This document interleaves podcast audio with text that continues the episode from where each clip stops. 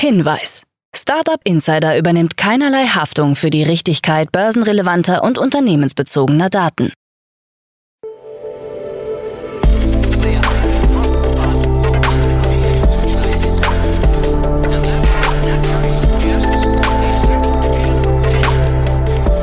Startup Insider Daily. Morgen Update. Einen wunderschönen guten Morgen und herzlich willkommen zu Startup Insider Daily in der Morgenausgabe. Es ist Mittwoch, der 14. Juni 2023 und mein Name ist Nina Weidenauer und wir starten jetzt zusammen in den Tag mit diesen News. UN-Chef Guterres warnt vor KI-Gefahren. Fernride erhält 29 Millionen Euro, Arbeitsvisa für Tech-Talente über Chancenkarte und E-Rezept ohne App ab 1. Juli. Tagesprogramm. Euch fällt es manchmal schwer, jeden Tag mit allen News mitzukommen. Wir haben dafür den perfekten Newsletter für euch, und zwar den Weekly Newsletter. Dort werden alle wichtigen News der letzten sieben Tage zusammengefasst. Der Newsletter wird momentan über LinkedIn ausgespielt. Also schaut da gerne mal auf unserem Profil bei LinkedIn vorbei unter Startup Insider und dann könnt ihr den Newsletter abonnieren und bekommt jeden Freitagnachmittag eine Auswahl der wichtigsten News der Woche über die Startup- und Tech-Szene. So, bevor wir jetzt auf die News in diesem Podcast eingehen, ganz kurz der Ablauf für den heutigen Tag bei Startup Insider. Nach dieser Podcast-Folge begrüßen wir bei uns Pierre Baudor, Investor von Picos Capital bei uns und er spricht im Rahmen der Rubrik Investments und Exits über die Finanzierungsrunde von Cloud Zero und über den Kauf von Mira durch Apple. In der Rubrik From Uni to Unicorn Professor Dr. Michael Wolvode. Er ist Lehrstuhlinhaber für Mittelstandforschung und Entrepreneurship und Head of Mannheim Center for Entrepreneurship and Innovation. Und um 16 Uhr ist es mal wieder Zeit für die Rubrik Junge Startups. Dazu aber später mehr nach den Nachrichten gelesen von Anna Dressel. Startup Insider Daily. Nachrichten. UN-Chef Guterres warnt vor KI-Gefahren. Künstliche Intelligenz birgt große Gefahren, so Antonio Guterres, Generalsekretär der Vereinten Nationen. Bei einer Pressekonferenz in New York betonte er die dringende Notwendigkeit einer neuen Regulierungsbehörde, um die Risiken von künstlicher Intelligenz einzudämmen. Die Warnungen von Wissenschaftlern und Experten seien ohrenbetäubend, so Guterres. Sie hätten KI als eine existenzielle Bedrohung für die Menschheit vergleichbar mit einem Atomkrieg bezeichnet. Um dieser Gefahr zu begegnen, stellte er ein Positionspapier mit Vorschlägen zur globalen Regulierung von KI vor. Darüber hinaus kündigte er die Einrichtung eines hochrangigen Beratergremiums an, das die Regulierung von KI regelmäßig überprüfen und Empfehlungen aussprechen soll, wie diese mit Menschenrechten, Rechtsstaatlichkeit und dem Gemeinwohl in Einklang gebracht werden können. Die Einrichtung eines neuen Regulierungsgremiums wäre allerdings Sache der UN-Mitgliedstaaten und nicht des Generalsekretärs allein. Als möglichen Rahmen für eine solche Behörde nannte Guterres die Internationale Atomenergiebehörde. Fernride erhält 29 Millionen Euro. Rund 29 Millionen Euro hat sich das Münchner Unternehmen Fernride als Series A Finanzierung gesichert. Zu den Investoren gehören 10x Founders, Promus Ventures, Fly Ventures, Speed Invest und Push Ventures sowie HHLA Next, Schenker Ventures und Krone. Die neuen Mittel sollen genutzt werden, um den Übergang zur automatisierten und nachhaltigen Logistik zu beschleunigen. Fernride bezeichnet sich selbst als ein führendes deutsches Unternehmen für autonomes elektrisches Fahren. Da wir die Art und Weise, wie die Logistikbranche operiert, tiefgreifend verändern, ist es entscheidend, mit einigen der führenden Akteure der Branche zusammenzuarbeiten, so Hendrik Kramer, CEO und Co-Founder von Fernride. Arbeitsvisa für Tech-Talente über Chancenkarte. Nach der Reform des Fachkräftezuwanderungsgesetzes plant die Bundesregierung angesichts des anhaltenden Fachkräftemangels weitere Maßnahmen, damit mehr qualifizierte Arbeitskräfte auch ohne deutschen Berufsabschluss in das Land kommen können. Teil dieses neuen Systems ist eine sogenannte Chancenkarte. Sie enthält die Kriterien für die Einreise mit einem Punktesystem, das auf Faktoren wie Berufsausbildung oder Studium, Erfahrung und Alter basiert. Wenn Bewerber genügend Punkte haben, dürfen sie sich in Deutschland einen Arbeitsplatz suchen. Zwei Prozent des Investitionskapitals geht an Gründerinnen. Einer Untersuchung der Boston Consulting Group, die in Frankreich, Deutschland, Spanien, Schweden und Großbritannien durchgeführt wurde, hat erhebliche Geschlechterunterschiede bei der Finanzierung von Startups gezeigt. Nur zehn Prozent der 2021 gegründeten Startups wurde von Frauen gegründet, zwölf Prozent von geschlechtergemischten Teams. Nur zwei Prozent des Investitionskapitals landet in den untersuchten Ländern bei Gründerinnen, weniger als ein Fünftel bei gemischten Teams. Deutschland ist der Studie zufolge das Land, das eines der schwierigsten Umfelder für Frauen bietet, die ein Startup gründen und wachsen lassen wollen. E-Rezept ohne App ab 1. Juli. Bundesgesundheitsminister Karl Lauterbach zufolge wird es in Deutschland ab dem 1. Juli möglich sein, für die Einlösung eines E-Rezepts in Apotheken auf die offizielle E-Rezepte-App zu verzichten. Zum groß angelegten Start des elektronischen Rezepts solle die Versichertenkarte ausreichen. Bis Ende Juli sollen 80 Prozent der Apotheken in Deutschland an das System angeschlossen sein. Damit werde das E-Rezept endlich alltagstauglich, so Lauterbach. Zudem soll die Zettelwirtschaft im Gesundheitswesen durch das E-Rezept eingedämmt werden. Die E-Rezepte-App der Gematik wird weiter unterstützt, ebenso wie eine ausgedruckte Variante des elektronischen Rezepts. Binance US wehrt sich gegen SEC.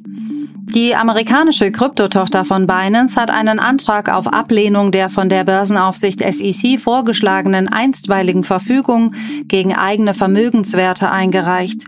Der Dringlichkeitsantrag der SEC sei drakonisch und unangemessen belastend, wie es in dem Antrag hieß.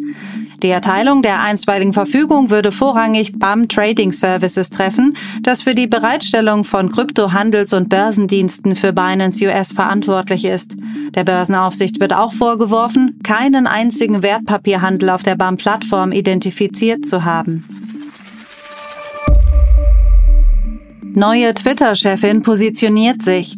Die neue Twitter-Chefin Linda Jaccarino hat sich erstmals an ihr Team gewandt und dabei Argumente wiederholt, die auch Elon Musk zuvor bereits verwendet hatte.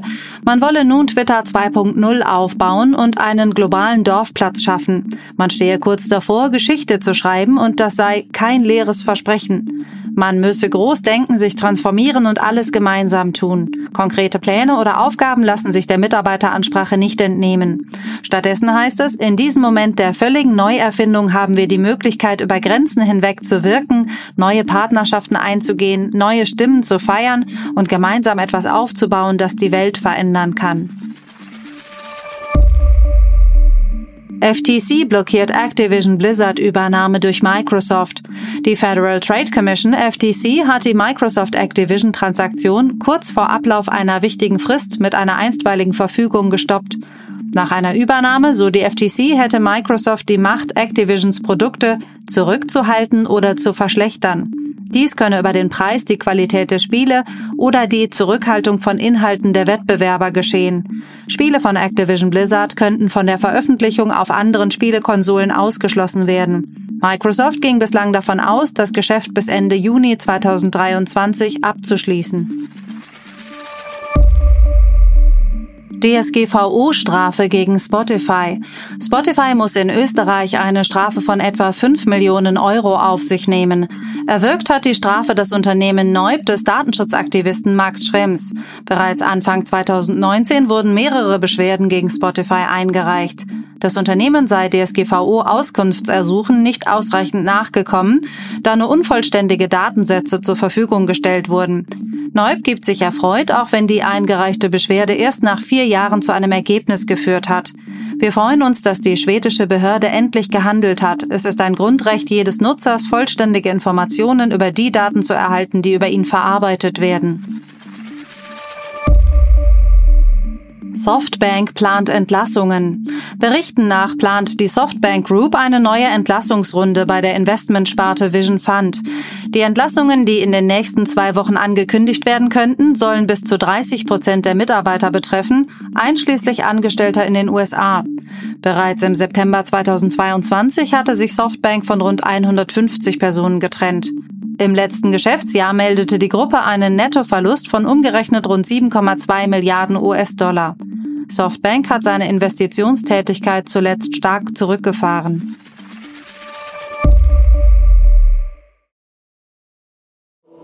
Startup Insider Daily.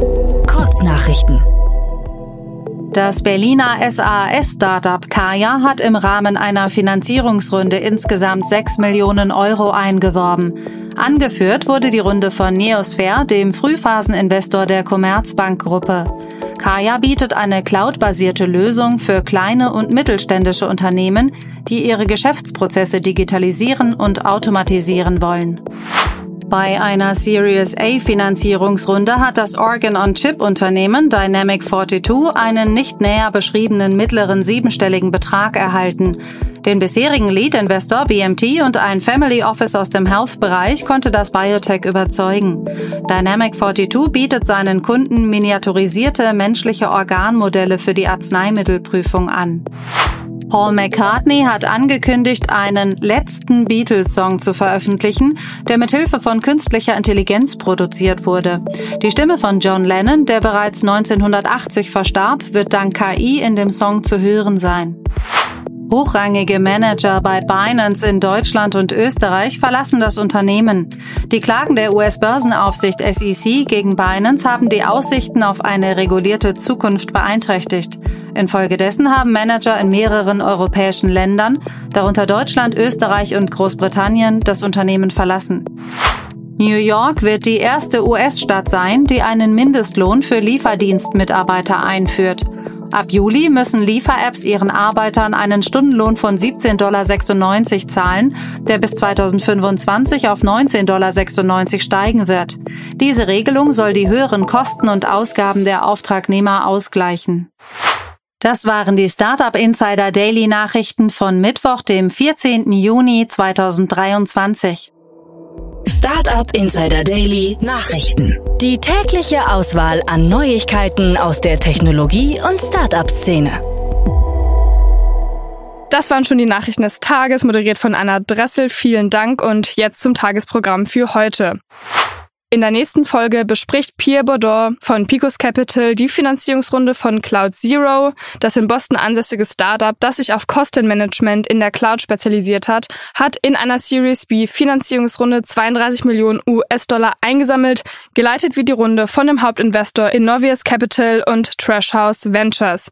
Außerdem, Apple hat das Augmented Reality Startup Mira Reality übernommen, kurz nach der Enthüllung ihres eigenen Mixed Reality Headsets. Der Kaufpreis wurde nicht bekannt gegeben. Apple übernimmt durch den Kauf auch mehrere Mitarbeiter direkt von Mira. Das Unternehmen hat sich auf günstigere AR-Hardware spezialisiert und Kunden wie die US Air Force und die US Navy bedient. Noch ist unklar, ob Miras bestehende Produkte fortgeführt werden. Mehr Infos dann in der Podcast-Folge nach dieser Podcast-Folge.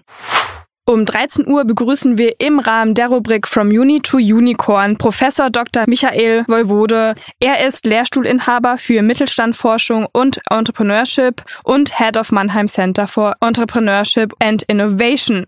Ihr könnt euch schon sicher vorstellen, um was es in dieser Podcast-Folge geht. Unsere liebe Kollegin Viktoria Hoffmann hat mit Michael Wolwode gesprochen über die Gründungsmöglichkeiten und Hilfen an der Uni Mannheim. Das ist die zweite Folge der zweiten Staffel From Uni to Unicorn und die soll solltet ihr auf keinen Fall verpassen. Wenn ihr Leute kennt, die sich überlegen, an der Uni Mannheim zu studieren, dann würde ich euch empfehlen, dass ihr euren Freunden diese Podcast-Folge weiterleitet. Vielleicht ist für die eine oder für den anderen ein paar wichtige Informationen in der Podcast-Folge drin. Und in unserer Nachmittagsfolge ist es mal wieder Zeit für die Rubrik Junge Startups. Ihr wisst ja, das ist der Platz, wo sich junge Unternehmen, die nicht älter als drei Jahre sind und noch keine große Runde abgeschlossen haben, sich vorstellen können. Auch heute haben wir wieder einen bunten Mix aus drei spannenden Startups, die von meiner Kollegin Lilith Teusch vorgestellt werden. Ich wünsche euch bei der Folge viel Spaß. So, das war's jetzt erstmal von mir, Nina Weidenauer. Ich wünsche euch einen schönen Start in den Tag und wir hören uns morgen wieder. Macht's gut!